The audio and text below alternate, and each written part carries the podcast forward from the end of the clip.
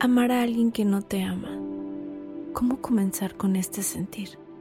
¿Lo has sentido? ¿Lo reconoces? Vamos con calma. Quema tanto el dolor de amar sin ser correspondido, las lágrimas al borde, el corazón en shock, tu alma fría de tanto intentar, los recuerdos que llegan y van como películas dentro de tu mente de recuerdos juntos. El amor es ese sueño intangible del que no queremos nunca despertar. Amar a alguien con todas tus fuerzas y que de repente o por arte de magia esa persona deje de quererte o simplemente cambie, duele.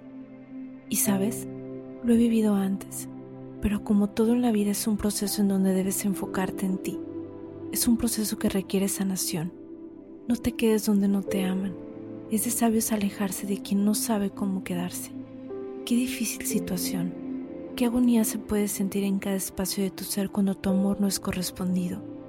Porque el amor que sientes es real, pero tal vez no es recíproco. Y entonces la desesperación aparece como gotitas de lluvia que te moja poco a poco hasta inundarte. ¿Qué hacer? Huir, buscar, esperar o persistir. Algo muy cierto es que el verdadero amor no duele, no agota, no cansa al punto de tener que rogar y culparte de todo. El amor es reconfortante y jamás es tortura emocional. No eres una lista de espera, no tienes que soportar algo que no quieres, no tienes que obligarte a cambiar lo que no eres, no tienes que hacer lo que solo esa persona desea, tú también tienes voz y corazón. Tú mereces un amor tan completo como tú, que respete lo que eres y valore lo que eres en cada espacio de tu alma. El verdadero amor no duele, no agota, no cansa, y cuando creas estar con alguien que duele, ahí no es. Vamos con calma. No necesitas a alguien que no te necesita. Eliminemos por hoy todo el dolor y daño que esa persona te causó.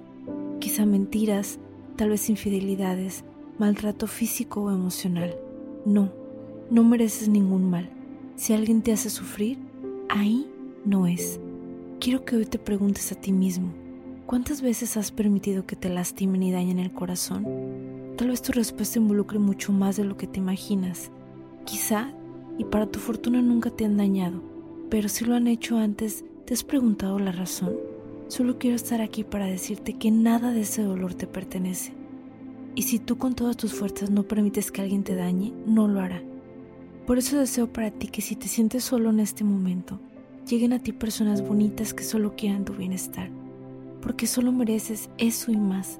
Entonces, si vas a aferrarte a alguien, que sea alguien que nunca se canse de hacerte el más feliz, ¿te animas?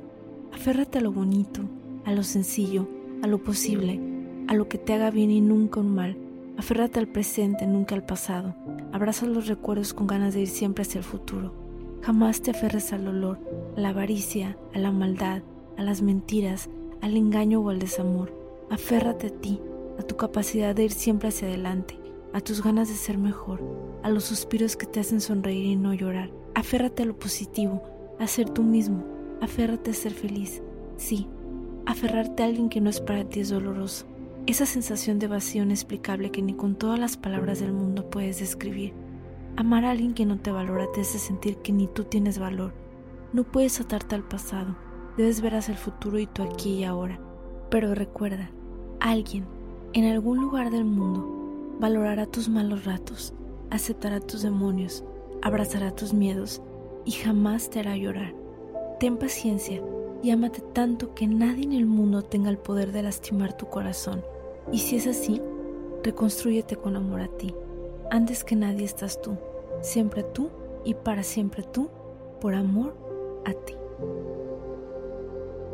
Si te gustó escucharme, puedes seguirme en mis redes sociales en YouTube, Instagram y Twitter, Ciro Vanessa. Gracias por estar aquí.